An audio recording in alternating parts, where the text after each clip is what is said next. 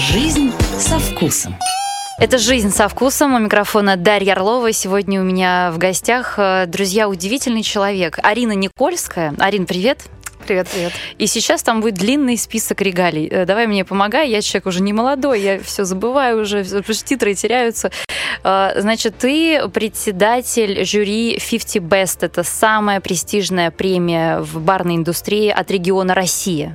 Россия и Восточная Европа. И Восточная Европа. У меня там очень длинный регион, потому что у международного комьюнити очень странное представление о том, что такое Россия, э, Россия и Восточная Европа, поэтому у меня там есть страны, которые географически, на самом деле, к Восточной Европе имеют мало отношения. О, ты расскажешь об этом. Да. А, ты один из самых влиятельных э, людей в барной индустрии в мире топ-100 инфлюенсеров э, в этой индустрии, тоже, да, официальное звание. Да, было такое. Ты глава Moscow Bar Show, просто крупнейшего, экс-глава, да. да, крупнейшего мероприятия, опять же, в этой индустрии в нашей стране. Э, так что просто уникальный, уникальный случай, что я тебя захватила в свою бархатную мягкую студию. Э, давай начнем сначала я тебя познакомлю с моими слушателями. Я знаю, что ты уже много раз об этом в интервью разных рассказывала, но сделай, пожалуйста, такой реверанс в сторону э, моих слушателей. Ты родилась в Москве, э, в такой билингвальной среде. Да. Дедушка у тебя, да, ирландского происхождения? Дедушка у меня, да, ирландского происхождения. У нас такая классическая была семья физики-лирики, как тогда это называлось. Бабушка была пианисткой, дед физик-ядерщик. Вот, они жили в э, Дубне долгое время. Вот, и как раз там была вот такая классическая интеллигентская, что ли, тусовка да, того времени. А, ну и что-то из этого там мне удалось застать.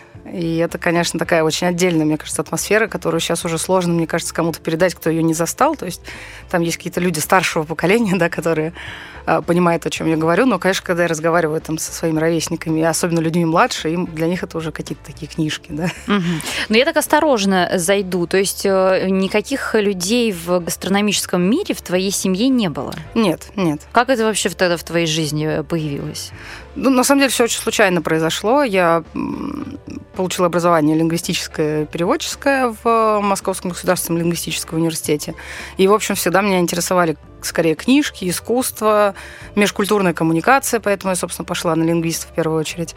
И как-то у меня была... Я писала диплом по Стивену Фраю, э, что удивительно, что мне вообще разрешили такое сделать. И как-то пока я писала свой диплом, э, я думала о том, что как было бы здорово там привести Стивена Фрая. И тогда очень увлекалась как раз э, британской комедией, там, стендапом, скорее вот британским, ирландским. Мне это все было очень интересно, и все это связано было с литературой так или иначе, и с какими-то сложными изысканиями. Я думала, блин, как было бы здорово, если мы могли привести там всех этих людей, сделать какой-то большой фестиваль, познакомить большое количество людей с этой культурой, потому что она крутая и классная, но как-то они больше тогда в интернете, наверное, да, шла речь, там тогда все на Тамблере еще очень mm-hmm. много там сидели и так далее. Mm-hmm. Вот. И как-то с этой мыслью я пошла, выпустилась и пошла, нашла себе сразу работу в Московском доме книги на Арбате. У них было литературное кафе, и там были прекрасные инициативы, когда организовываются встречи с писателями и так далее. Вот, я думала, что под этой эгидой мне удастся что-то такое революционное сделать. Мы начали разговаривать уже тогда с театрами. Я думаю, о, еще художественный там. Тогда еще не перереставрированный там, да. Вроде рядом есть кинотеатр, есть какие-то завязки с э, театральной тусовкой. Э, есть завязки с издательствами, которые, собственно, занимаются там экспортом, да, и турами. И вот ты практически авторов. подошла к своей мечте. Да, да? И я, да, вот, но, к сожалению, нет, потому что структура, в общем, государственная, как выяснилось потом, да, у книжного магазина, и, видимо, как это была специфика, когда, которую я тогда еще не очень могла понять с точки зрения бизнеса внутри издательства, потому что это такая довольно сложная, я не могу сказать застаревшая, что ли, там, да, комьюнити, но, тем не менее, там есть определенная специфика, продиктованная, естественно, и экономическими, там, да. А я прошу прощения, что я так тебя прерву да -да. Э, неожиданно. У тебя такой яркий образ всегда был? Я, я э, страшно вам сочувствую, что вы не можете посмотреть нашу видеотрансляцию.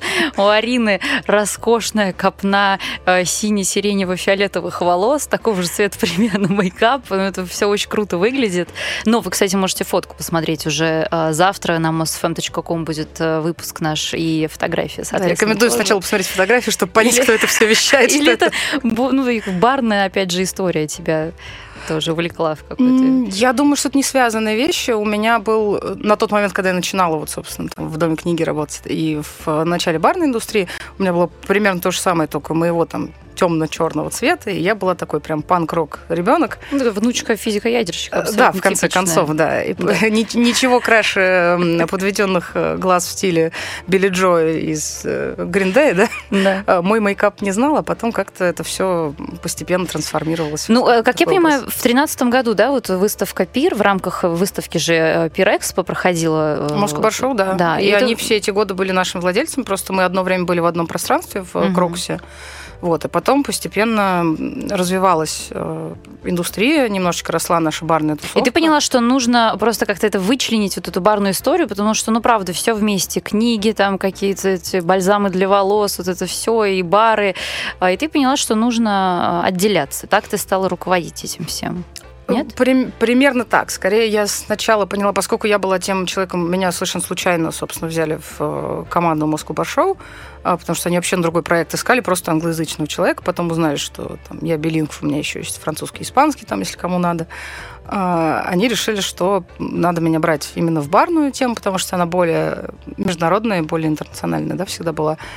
Вот, и меня взяли, на самом деле, как неку, некого коммуникатора, что ли, между индустриями, да, и те, ну, в качестве того человека, который бы ходил, общался с, ну, с бартендерами. Да. все эти процессы. Да-да-да, и так далее. Так, а почему ты перевел, перевезла э, эту выставку в Питер?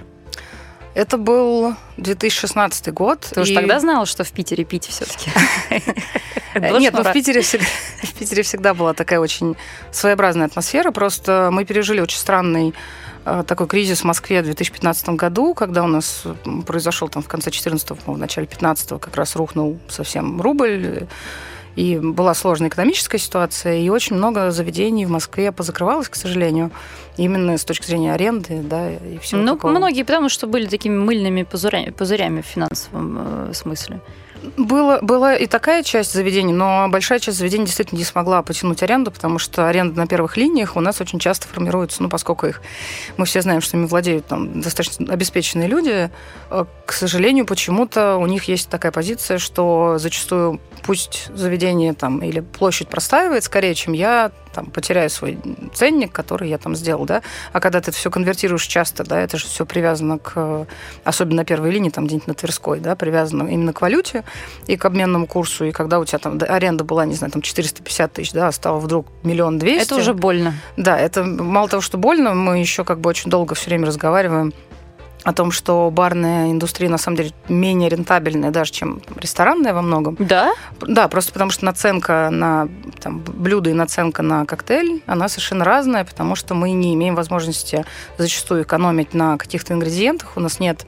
Ну, то есть нам принципиально мы не можем купить помидоры там у местного фермера или еще что-то, да, у нас э, все это завязано, опять же, на большие поставки из-за границы, на европейский рынок, на американский рынок, потому что весь алкоголь, он международный. И, собственно, к тому моменту, когда у нас доезжает все это с акцизами, у нас же еще монополия все равно очень странная, да, есть на дистрибьюцию, на импорт, все это достаточно сложно завязано, и с точки зрения экономики э, наши иностранные коллеги очень часто удивляются там, у них накрутка там, в 10, там, в 15 раз, да, это нормально, например, на коктейли. А мы понимаем, что если у нас будет такая же процентная накрутка на коктейль, как в Лондоне, то средний коктейль в Москве, допустим, будет стоить там 2 там 100, например, или 2300. И мы понимаем, что это то, что наша аудитория не может себе позволить, потому что цены-то мы в рублях. Особенно да? сейчас. Зарплаты, да. да, в рублях получаем, да, угу. а тратить как бы. А получается, что та бутылка, которая там в Европе стоит 10 евро, да, у нас доезжает и начинает стоить, там, не знаю, 3, например. Это интересно. И это ну так а разные. на Питер, по-твоему, как-то лучше справился, да, с этим кризисом? Ну, у Питера не было таких масштабов никогда. И как раз, когда в Москве все начало закрываться, в Питере как-то органично все начало открываться и бурлить.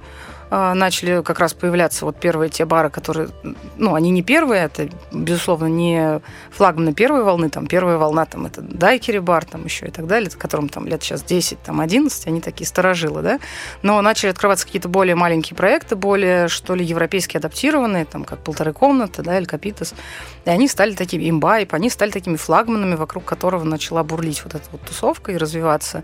И в какой-то момент я поняла, что в Москве приходится, пардон за выражение, плевать против ветров постоянно, ну, потому что это сложно. Москва большая, например, чтобы мне... А, надо понимать, что когда ты организовываешь большое мероприятие, э, там, барное, например, у нас приезжает большое количество иностранных там, бартендеров, и хочется всех показать. Показать их э, в том числе и гостям, да, обычным там, консюмерам. Э, мы это можем сделать только в барах. А, соответственно, делать в Москве барный маршрут очень сложно, потому что ты должен сесть в такси и проехать там в пробках, там, не знаю, 30-40 минут. А, это то, что шотландцы называют э, паб-роулинг. Паб-кроулинг, Я да, однажды да, да. участвовала в этом мероприятии. Вот, вот. Вы себе Я все забыла. Что там было. Кстати, что удивительно, мы были там в каких-то супер в Эдинбурге известных барах, пабах, легендарные, там, у которым тысячи лет. Кстати, закрылся недавно в Великобритании самый старый паб. Ты слышала про это? Да, да. Сколько там, с 739 -го года он работает. Да, да, да. Все, пандемия, представляете, какие страшные вещи. Но больше всего мне понравился просто обычный э, барчик, э, который находился прямо, знаешь, соседняя дверь от нашей гостиницы. Ой, это моя любимая история, что самые лучшие бары и пабы, ну, по крайней мере, там на территории Там Великобритании. такие простые да. ребята работали, и какие-то мы начали задавать им вопросы профессиональные, такие, что, да мы 20 лет делаем вот это. Нам пофиг, у нас, fashion». у нас 200 лет барной стойки, да, мы тут вообще от царя а, гороха. Вы знаете, у вас тут какой-то фестиваль проходит, вы там собираетесь участвовать? Они такие, что, какой фестиваль? Мы ничего не знаем про это. Туалет не работает, все очень да, плохо, да. вода ледяная, грязные столы, и все супер. А Это вообще нормальная история. У нас вообще, мне кажется, ос- особенно в Москве, к слову говоря, э, ну, публика, да и в России в целом, как бы гораздо более требовательная и гораздо более изощренная, что ли, да, в этом плане. То есть нам подавай, если уж ты пришел. Ну, это менталитет, там мы можем долго разговаривать, почему это, но так исторически сложилось, что если ты приходишь в то, что у нас некрасивым слов- словом называется общепит, да, мы это называем хорика там или индустрия, индустрия гостеприимства, м, у нас есть такой менталитет, что ну вот я уж пришел, я деньги плачу, ты мне давай. Это всё. правда. Но вот, кстати, об этой разнице, ну и уже начнем называть э, конкретные, озвучивать названия баров, э, так что подойдем к самой интересной части. Через э, короткий перерыв Жизнь со вкусом. Так, ну что ж, мы продолжаем. А, Арина Никольская сегодня у меня в гостях, а, мать э, российской барной индустрии. Вот так мы решили тебя, Да. Арина, называть сегодня. Не вы первые. Хочешь ты этого или нет. А, Значит, как отличается барная культура в разных странах? Вот можешь э, привести несколько примеров любопытных? Ну, вообще барная культура такая очень, э, как сказать, эм, Широкое всеобъемлющая, понятие, да. да. что ли, и очень тягучая в своем определении. И это то, что лично мне всегда было очень интересно, потому что барная культура иногда даже чуть больше, чем гастрономия, все-таки она более интимная такая, э, связана с культурными особенностями, с разными менталитетами и так далее. А, И поэтому э, у нас есть такое понятие культуры питья в целом, да, и это какие-то вещи, которые мы можем отмечать на разных картах. А, И есть еще отдельно, это наша любимая там в барах, да, это коктейльная культура. И вот коктейльная культура – это некий такой сферический конь в вакууме, который у нас все очень любят а, в нашей, в нашей супербарной тусовке продвигать. И особенно в России все очень любят жаловаться о том, как нам тяжело продвигать коктейльную культуру, потому что мы не, культу... э, не коктейльная страна.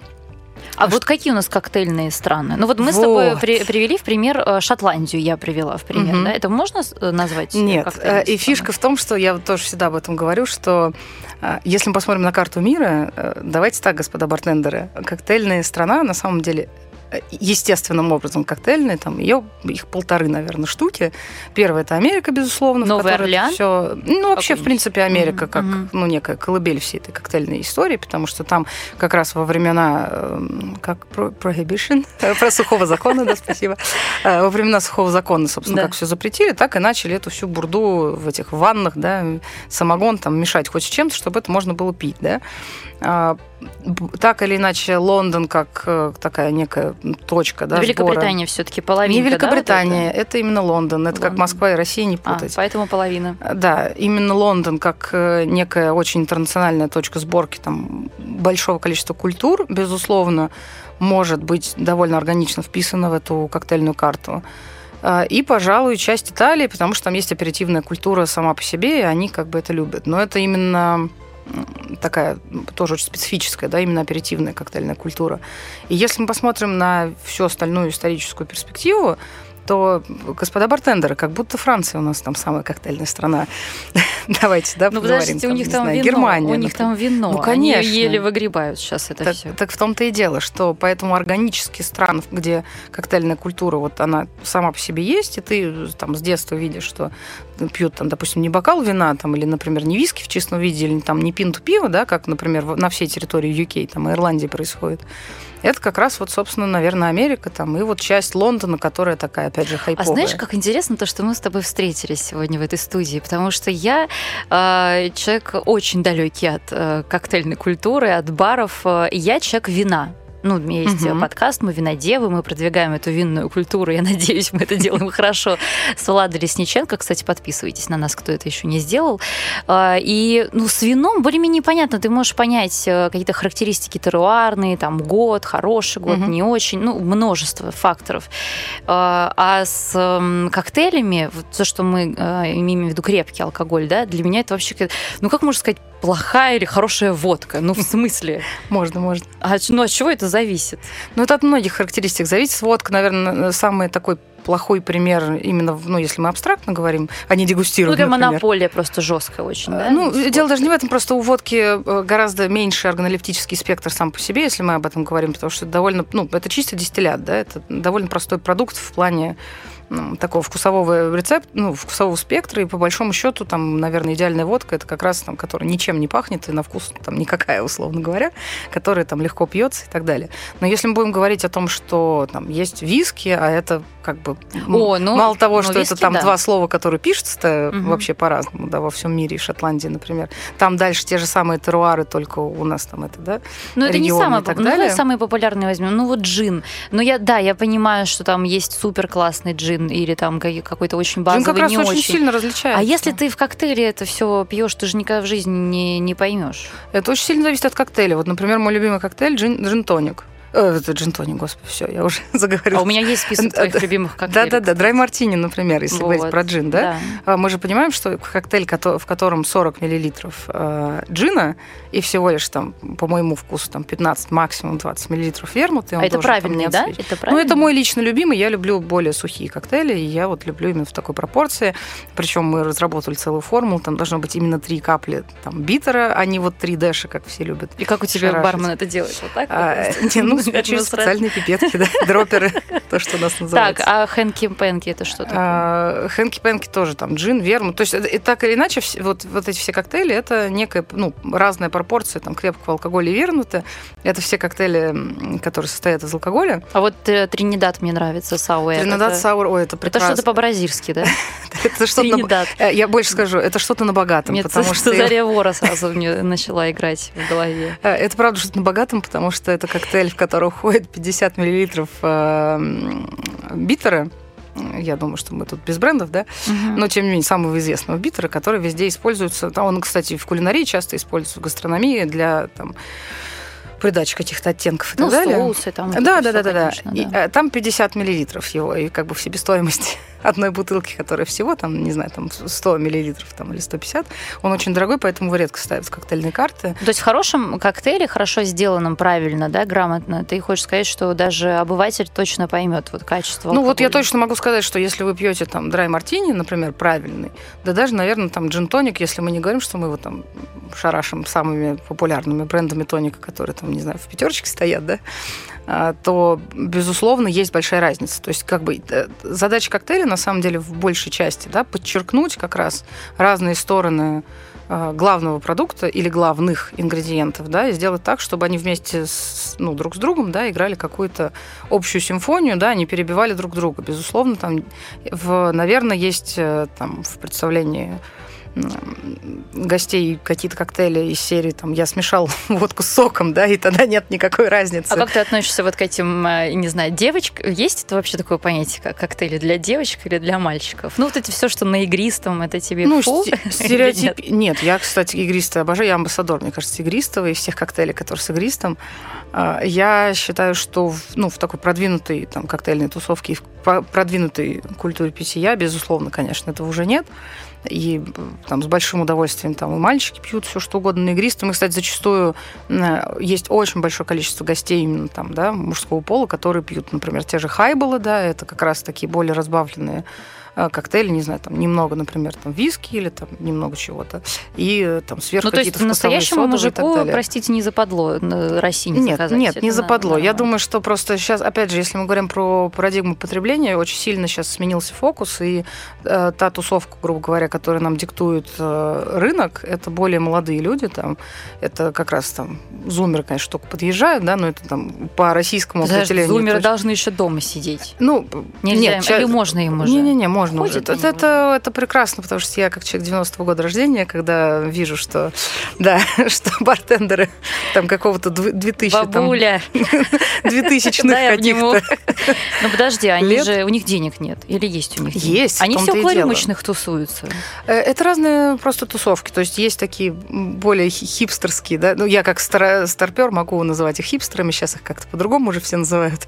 Вот эти все тиктокеры молодые, там есть э, та тусовка, для которой... Это же все про эстетику в том числе, да, то есть это как, э, там, не знаю, норм-кор, да, там, или какой-то там ну, там, ну, я, может, в какие-то не те бары заходила, но минимум коктейль 700 рублей стоит.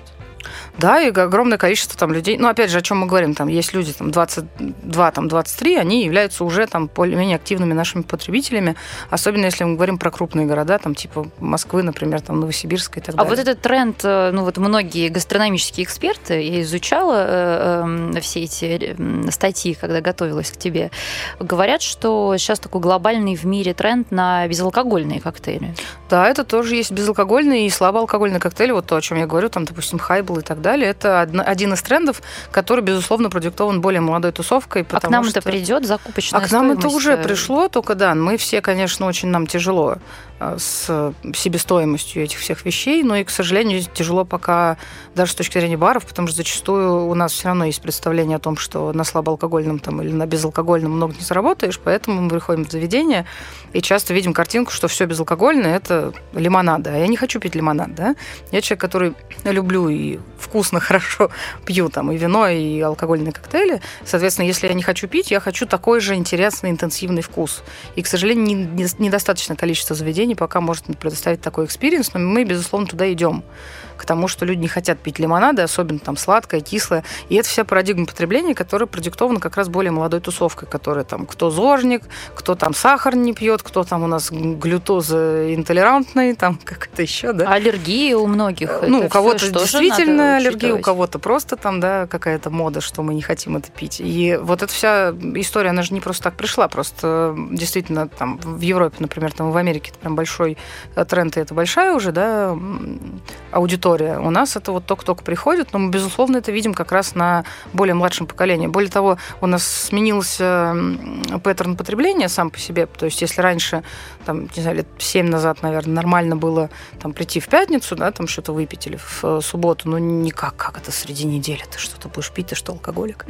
Это же наша любимая стереотипная да, история. А то, что ты в пятницу там так протусил, что суббота просто прошла мимо тебя, это ты всего лишь раз в неделю да, выпиваешь. А мне кажется, это наоборот хорошо говорит о об уровне жизни, о качестве жизни, когда люди уже могут себе позволить в середине недели что-то выпить. Конечно. И я говорю, все хорошо, значит, у них не обязательно рано утром на работу вставать. Безусловно. И как раз из-за того, что вот эта вот более молодая аудитория пришла, и она готова, она как раз в креативных сферах работает, она во всяких там коворкингах сидит и так далее, она как раз себе может позволить и встречаться среди дня, там, например, с какими-то людьми в кафе, в ресторанах, и они как раз не готовы там выпить что-то прям сильно алкогольное, но слабо алкогольное или что-то интересное безалкогольное, им как раз интересно, они тоже не хотят лимонад целый день э, шарашить, и как я там не хочу на восьмой встрече, там уже вот этот десятый литр кофе, глаз дергается, да, уже хочется что-то другое выпить. Ну, тебя, вот. конечно, все пытаются угостить, да, ты заходишь в бар, тебя, тебя же узнают, кстати, коллеги?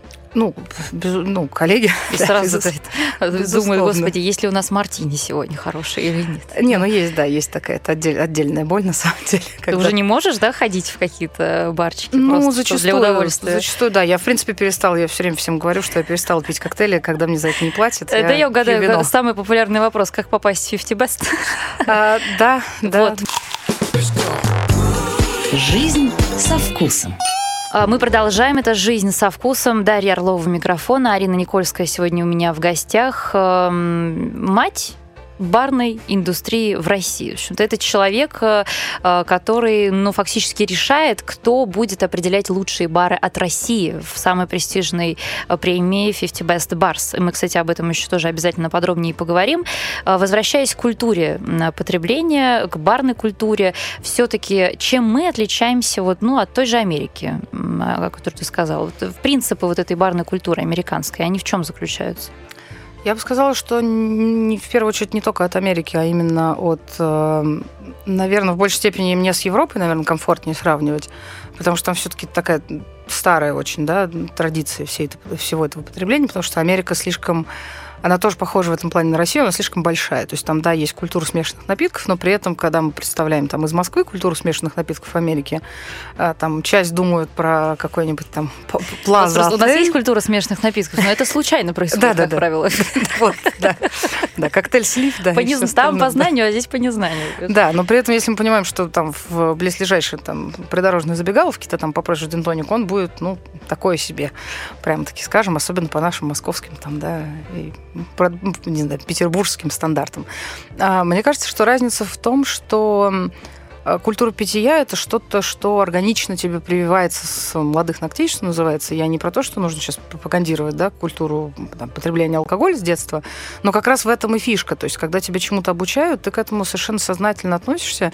Там, например, ну вот на своем примере могу сказать, что из-за того, что у нас в семье это никогда не была табуированная или какая-то маргинальная да, тема, наоборот, это была часть жизни такой очень органичной, когда тебе рассказывали в течение твоей жизни, в зависимости от возраста, там давали чуть-чуть там что-то пробовать, там буквально там на язык, да, или там понюхать и так далее, и показывали, что вот это, например, там хорошее вино, например, сухое, там, не знаю, каберне, да, вот это вот там, не знаю, белое, там, полусухое, там, такое-то, да, и так далее, там, что бывают там разные виски и разные виски там, из разных регионов там, и так далее, и так далее. То есть ты вырастаешь с какой-то такой более объемной, что ли, картиной мира, и у тебя нет вот этого ощущения подросткового, что ты дорвался, и более того, когда ты выходишь в этот взрослый мир, ты совершенно спокойно можешь действительно уже оперировать другими понятиями, и для тебя это все не ново, да, то есть ты понимаешь уже изначально, что стейк, он не как бы не, не well done, это не едят, да, угу. что ты можешь уже выбирать, что тебе больше нравится, там уже какой вырез там стейка условно там, и нравится тебе там medium или medium rare, там у кого-то блюдо и так далее. То есть ты учишься понимать себя, учишься понимать э, что с чем там Ну и, конечно, подходит. там, где есть культура, во-первых, это качество продуктов всегда. Безусловно. Потому что производство на высочайшем уровне веками. И это действительно, ты права, это часть гастрономии. А все, что у нас уже часть гастрономии, то есть это уже и фудпэринг, там, когда ты сочетаешь это всегда с едой, и это правда органическая, там, абсолютно гармоничная часть жизни, это уже совсем другое, да. Ну вот мне кажется, что главное различие в том, что у нас в какой-то момент ну, произошел вот этот вот разрыв, да, между... Вообще разрыв поколений поколение, разрыв культуры, да, когда этого не было. И, к сожалению, там вот ближайшее поколение, вот типа как мы с тобой, там, наверное, люди чуть младше, тем более, да, там совсем выходцы из Лежащее это правда. Уже, уже просто лежащее поколение.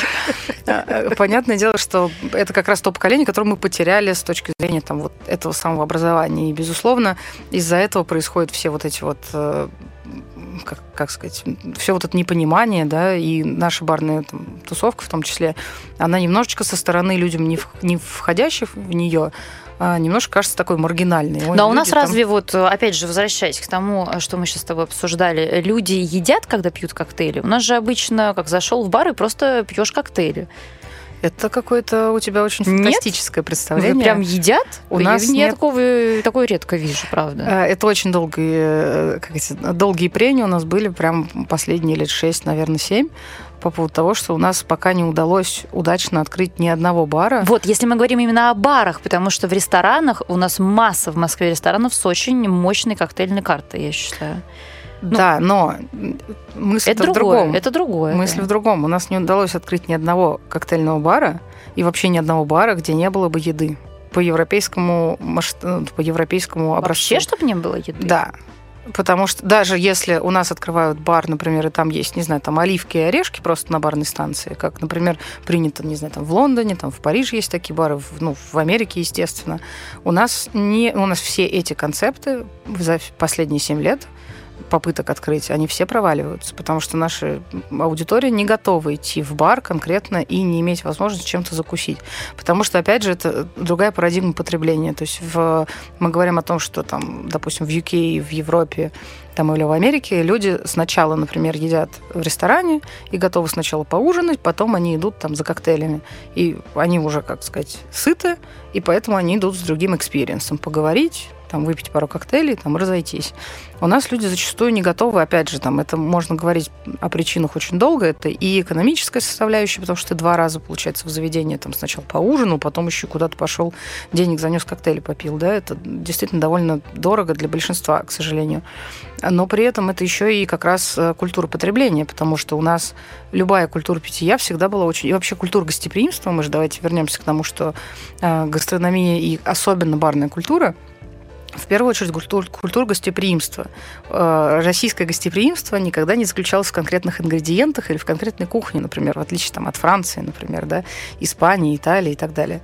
У нас всегда заключалось русское гостеприимство в том, что всего много, вот эта икра черная заморская, значит, икра баклажанная. Там, а в два часа ночи роллы начинают делать в Аисте. Да, да, да, да, да, вот, вот из этой серии. Мирка Дзага делает роллы вот, ночью. Вот, пожалуйста, потому что есть спрос. Вот тоже да. та же самая история у нас чисто культурная, это всегда было, опять, опять же, мало того, что у нас там еще как бы из Российской империи, если мы там вспомним, да, наши вот эти шикарные приемы, это всегда был тот кейс, когда надо было показать свое гостеприимство и выпендриться, и там 150 блюд вынести. Поэтому, собственно, подача там традиционная, которая сейчас в ресторане называется же российской подачей, да, угу. потому что ни у кого не было такого количества тогда не официантов, понятно. Да, а-ля рус. Слушай, ну а когда мы все. выстрелили, я имею в виду наша барная культура, в каком году это было и благодаря чему? Ну вот когда Эль Капитас, да, ты сегодня вспомнила, в Москве, Сейчас мы хорошие места занимаем. На восьмом месте ребята из Алькапитес. Инсайдер московский на тринадцатом, да, по-моему? А, да. Я не могу сказать, что какой-то конкретный год, потому что это такой, как сказать, сложный да, период, там, когда шаг да по шагу, да, час по часу. Э, все как-то продвигали культуру. Но это ребята, что... которые просто, как знаешь, как бизнес-модель, типа вот нам нужно открыть, они, может быть, там за границей где-то посмотрели, подучились, поняли, как это должно, в принципе, работать, и решили, вот сейчас мы откроем бар, который попадет в 50 Best. Здесь вопрос того, что каждый раз, когда мы говорим о том, что все-таки не важно не то, что один бар откуда-то попал, там, не знаю, в какой-то рейтинг, там, например, 50 Best, важно, насколько к этому готово все комьюнити, то есть чтобы продвинуть именно страну и какую-то географическую территорию, какое-то комьюнити да, на международном э, уровне, нужно не только один там бар и несколько энтузиастов. Нужно, чтобы вокруг этого все-таки была какая-то еще тоже тусовка, которая к этому готова. И надо сказать, что, э, собственно, э, Например, первый раз в 50 Best у нас от России попал City Space в 2012 году. Но, к сожалению, кроме City Space, там на тот момент, да, уже открылся тогда там деликатесный чайные, которые в, следующем, в следующих годах входили так или иначе, да. Но глобально индустрия была к этому не очень готова в том плане, что не было достаточного количества экспертов, например, которые поехали выступать семинарами, не было такого количества там продуктов и каких-то интересных концептов и заведений, не было так представлено вообще российское комьюнити на международной арене, даже с точки зрения там посетителей, которые ездили бы на международные выставки. Да, а ты вот, кстати, Кстати, ты читала большую лекцию в Новом Орлеане в семнадцатом году, да? Да. Вот э, как, какое было представление о барной культуре в России вот у твоих зарубежных коллег тогда, и что изменилось кардинально, и какое оно сегодня? А, ну, здесь опять всегда есть люди, там, которые суперобразованные и суперинтересующиеся. Они, конечно, примерно понимали, что у нас там не водка была лайка и медведи с Путиным, да. А, но, конечно, безусловно, особенно когда ты рассказываешь американцам, прям обожаю эти любимые мои факты, а, они-то все думают, что мы тут водку пьем, конечно, бесконечно. Вот. А когда им отвечаешь, что это вы придумали такое извращение, как пить водку просто из стакана, еще и там содовый, например. И там, или... финскую, на самом деле. Э, да какую угодно. На самом деле, да, какую угодно, и называть это все там Russian водка, да, и пить это все водку в стакане со льдом, да. Ну, знаешь, когда Леонардо Ди Каприо, прости, что прервала, приехал нам на интервью после одного одного из их турне в России, там его спрашивает ведущий, ну что, какие у тебя впечатления о России? Он говорит, у меня только одно впечатление. Кажется, всю хорошую водку русские оставляют себе. Теперь я точно в этом убедился. Как это в рекламе было, да? Мы отбираем лучшие зерна, остальное отправляем вам. Вот. Друзья, алкоголь – это зло. Мы говорим э, о культуре, конечно Мы про да, мы культуру потребления. Это важно Причем, подчеркнуть. когда есть культура потребления, нет вот этого вообще отношения к тому, что это зло, потому что если для тебя это experience, ну, то есть одно дело там, не знаю, сварить котел пельменей и их там сразу сожрать и умереть там на месте, да, на диване, не отходя от кассы. А другое дело, когда у тебя там есть потребность получить какой-то гастрономический experience, ты идешь в ресторан, ты заказываешь себе там несколько Пельмени. курсов Но ты заказываешь, например, интересные гастрономические пельмени, тебе приносят там два пельмени. Интересные пельмени с крабом. Да, ты что-то, понимаешь, новое, новое пробуешь, это какое-то другое совершенно к этому отношение. Ну так вот, возвращаясь, да, к иностранным коллегам, но вот все было окутано мифами. Ну, что ожидаемо? Э, ожидаемо, и как раз когда ты говоришь, что у нас мы там по потреблению там, той же водки, да, вообще на самом деле где-то там на полу по сравнению с Америкой и многими другими странами. А что, кстати, мы что потребляем больше всего? Э, у нас очень много виски, джина, вот этого всего. Я вот сейчас послед... за последние там пару лет, вот как раз сейчас ковидные времена, не смотрела статистику. А почему? Новую. Потому что хочется что-то зарубежное, да, нам всегда? В мы приходим, очередь... мы авокадо заказываем, Кон... вот ну, это все. Конечно, в первую очередь. Э, ну, плюс у нас же, ну, какой у нас образ, там, собственно, водки, что ее где-то там в деревне, там, дядь Петя с дядей Сашей, там, да, угу. шарашит, как бы, а мы, если уж идем там куда-то в бар, или если мы там образованные люди, мы даже как бы домой вроде хотим себе что-то интересное взять, да, вот, поэтому ну, это все, конечно, совершенно другая история. Потом ты рассказываешь тем же американцам, что мы были там самым большим потребителем шампанского двора там всю жизнь, там 90% шампани скупал там российский императорский двор. Ну, это когда был-то? Ну, это не важно, это все как бы тот момент, когда, ну, некий Сейчас вот... мы с девочками потребляем, но мы не справляемся уже с этими объемами. А, двора не хватает, к сожалению. Двора не хватает. Кстати, ты знаешь, что японцы сейчас на первом месте по потреблению шампанского в мире? Этот факт меня абсолютно шокировал. Нет, не знала, кстати. Это очень интересно. Ну, в принципе, у нас э, Азия, это как это, Азия из, из the next Америка, что называется. Вот, кстати, я уже в следующей части, к сожалению, завершающей, тебя спрошу, как китайские бары, оказывается, прям выходят в топ, и в последнем рейтинге 50 Best самое большое количество лучших баров да, именно Сингапур из Китая. Основном, да, да что, там, кстати, да. тоже актуально, учитывая то, что у нас еще продолжается Олимпиада и китайский Новый год. Жизнь со вкусом. Жизнь со вкусом продолжается. Арина Никольская сегодня говорим про барную культуру, а, начали говорить про 50 Best. Вот то, что меня удивило, что китайские бары выходят в топы. Я насчитала вот 50 эм, Best, это я напомню для тех, кто только что подключился, самая престижная барная премия в мире. И Арина, э, собственно, как ты как председатель, председатель жюри от нашего да. региона, от России, то есть ты выбираешь вот этих людей, Россия, которые голосуют. Восточная Европа. Да. Ты выбираешь этих людей, да, которые да. решают? Я формирую список жюри по тем странам, которые мне принадлежат. И кто эти люди, которые это решают? Это разные люди. У нас есть э, некое распределение там такое достаточно гласное на самом деле. Ну, ну, примерное, понятное дело, там не то, что мы квоты какие-то ставим, да, ну, но... Это какие-то э, бартендеры? Примерно там, я сейчас могу ошибаться в процентах, там можно на сайте все посмотреть, но то есть большая часть, там 50%, допустим, это э, бартендеры, владельцы управляющие, так или иначе, люди, которые именно в баре работают. А, это 25%. Это то, что у нас называется менторы, и по-английски называется educators. Ну, то есть люди, которые там что-то образовывают, да, кого-то образовывают, читают семинары и так далее. Вот.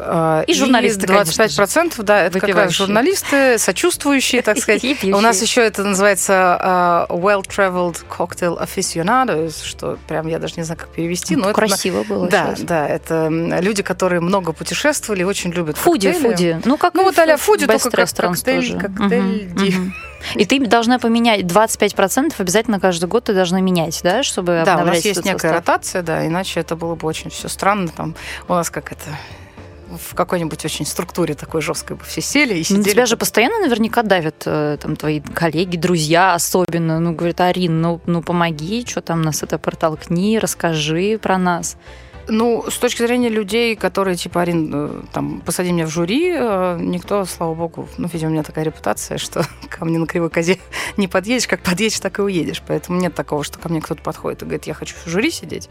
Ну, вот, ну, потому что знают, что это не Нет, пойдет, люди просто хотят, чтобы их бар попал в Но список вопросов, лучших. да, как попасть в 50 Best, это прям Вот как китайцам это удается? Э, там другая совершенно, как сказать, эргономика предприятия, назовем это так. Потому что ну, мы понимаем, что любая премия – это некое медиапространство, это некое, опять же, комьюнити-сообщество, да, которое тебе должно поддерживать, и это некий инфоповод. Э, во-первых, в, есть, вообще я даже не стала говорить потом конкретно про Китай, это именно Азия. То есть есть очень четкий азиатский тренд. Во-первых, в принципе, пошел тренд на Азию в какой-то момент, потому что э, у них действительно там и с точки зрения там, культуры, питья, и вообще с точки зрения культуры, но ну, это очень параллельные да, люди, например, там, с тем, как мыслят европейцы, и там, те, как, тем, как мыслят американцы, чье засилие было все это время там, на коктейльном рынке. И поэтому, когда к нам вышли наши коллеги там, из Азии, совершенно из другой культуры, из других, у них даже там визуальный какой-то другой код. Ну, то есть это, опять же, все про культуру и все про менталитет. Они начали предлагать какие-то неожиданные, да, даже не тренды, а просто, ну, вот то, как они это видят. И это как-то все всех очень заинтересовало, потому что там есть те ингредиенты, которые мы там в Европе, например, давно не катали, не видели, да. Ну, например? А, да даже вот этот вот, пардон за выражение, пандан, который всех уже задрал, я бы сказала, в а коктейле. Что, каждый что второй, это такое? Всякие юдзу, вот эти панданы, вот это вот все. То есть это ну, я не знаю, как это правильно объяснить. Это то, что, что связано с, фермента... с ферментацией? Нет, нет, нет, это прям конкретные ингредиенты. А-а-а. И это прям сейчас Ну, пандан – это прям растение, например, там, угу. так далее, да. А, это ну, уже не в тренде. Вот нас лично там в барной индустрии это уже как бы... Ну, вы профессионалы, да, ну, конечно. Это, это, как, это как Артем э, Байбус тебе рассказывал про зеленое масло, которое уже невозможно там там, смотреть уже на зеленое масло, микрозелень и все остальное, да. Угу. Вот, а я так слушаю его и думаю, ну, как бы, да, мы, конечно, все здесь зажрались, а кто-то еще это микрозелень с зеленым маслом это не пробовал, правда. да. Но, тем не менее... И они влюбляют в свою вот эту аутентичность весь мир. А, ну, они, безусловно, успешно. инспирировали очень много, да, угу. из каких-то вот э, трендов. И потом у нас есть, надо не забывать, э, World 50 Best Asia, то, что называется. Это отдельно их, поскольку регион большой и очень долго был неизведанный, и вот такой очень специфичный они, собственно, сделали отдельную региональную премию, вот, собственно, 50 Best Asia. И поэтому, когда началась вот эта тусовка, понятно, что ну, их чисто математически там оказалось достаточно много, и они хорошо представлены. И, естественно, опять же, есть менталитет, да, как э, итальянцы, например, там, мы это называем итальянская мафия.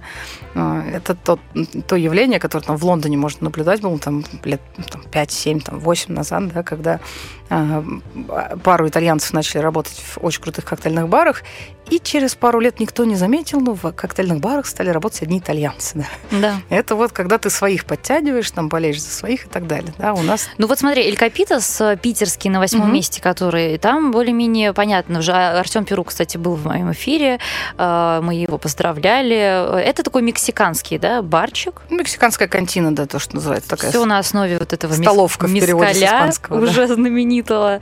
А вот про инсайдер ничего не понятно. Что это за бар? Вот наш вот тут вот в 10, в 10 километрах, э, да, меньше, наверное. Очень, э, очень советую. Что у них там за концепция? Интересно. Что это за бар? Стоит а, идти? Безусловно, если вы идете за experience ом, то стоит идти. Но надо готовиться к тому, что это прям, ну, experience. То есть это не тот момент, когда у них совершенно разный vibe, например, с El Copitas ом, да, то есть El Copitas это такая... Ты, ты поясни для людей, сейчас расскажу, сейчас да. не понимают, что ты говоришь. Элькапитес это такая эм, мексиканская клевая забегаловка у тебя на районе, вот как будто кусочек Мексики. Она такая не, непритязательная к тебе и очень дружелюбная, и очень на таком соседском тоне, что ли, разговаривают. У нас очень мало, в принципе, таких концептов заведений, которые именно вот такая дружеская соседская история. Это как эм, Спайдермен, да, этот, эм, дружественный там, да, чувак из соседнего это, двора. Это в Питере, мне кажется, такое прям легко. Да. В Москве с этим сложнее. Вот. И там как бы один вайб. Ты прям легко туда забегаешь, ты, ты, там тебя все знают, ты всех знаешь. И это вот такое прям э, не, в хорошем очень смысле не замороченное место, да, когда тебе не обязательно там сидеть и вникать там, в концепте, один раз рассказали. Ну, еще главное туда попасть теперь. Э, там уже давно так. Что... Потому что Артем Перук сказал, что он сам не может уже несколько месяцев попасть в свой А, бар. нечего ему там делать в своем ну, баре. С другой стороны, Пусть да. другой открывает. Пусть передает свой леопардовый у кого-нибудь да. Да, да, да, а инсайдер это такое же фешенебельное вот, А инсайдер да? другая история. И как раз очень, мне кажется, характерная именно для Москвы, интересная, потому что они открыли все это, не зря это называется инсайдер, а, они вдохновились тем, что и мне, кстати, очень близка тоже эта идея. Я мероприятия очень часто так строю. Они вдохновились смежными с барной индустрией, как сказать, не комьюнити, да, индустриями, да, смежными с барами, э, дизайнерами, там, неважно, людьми, которые производят стекло, э, людьми, которые там занимаются флористикой, технологиями и так далее. И, по, по сути, концепция инсайдера в том, что мы привлекли инсайдеров из всех остальных индустрий, чтобы переосмыслить бар и переизобрести другое совершенно и что-то новое. И это, правда, вот такое очень... Если вы хотите вникнуть, да, вот в это вот во все, то там как раз вам все расскажут, покажут, там совершенно другая атмосфера. То есть ты приходишь, и тебя, безусловно, могут не паять этим всем, если тебе не интересно, но тем, кому интересно, те могут рассказать все, начиная от того, почему такие стены, там, как они по старой технологии из прессованных, там, из прессованной земли. А коктейль примерно сколько стоит там? Какой там средний чек? А, средний чек не знаю. Коктейль, э, ну, у всех просто разное понимание, сколько они в среднем могут выпить и съесть. Средний коктейль стоит 1100-1200, э, по-моему. Вот.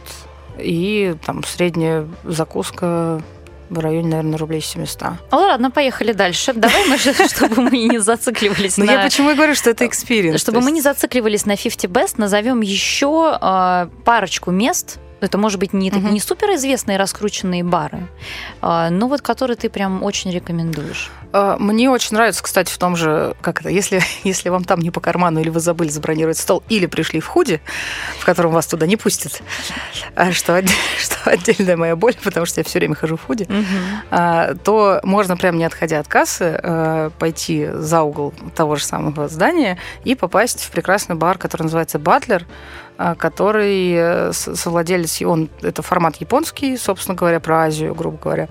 А, совладелец, э, потрясающий бартендер, которого зовут Юта, у него русская бабушка, он там жил в Японии, как раз занимался баром Батлера, а потом в какой-то момент к нему пришли инвесторы в Японии и сказали, а, мы хотим в Москве открыться, поедешь в Москву там бар открывать.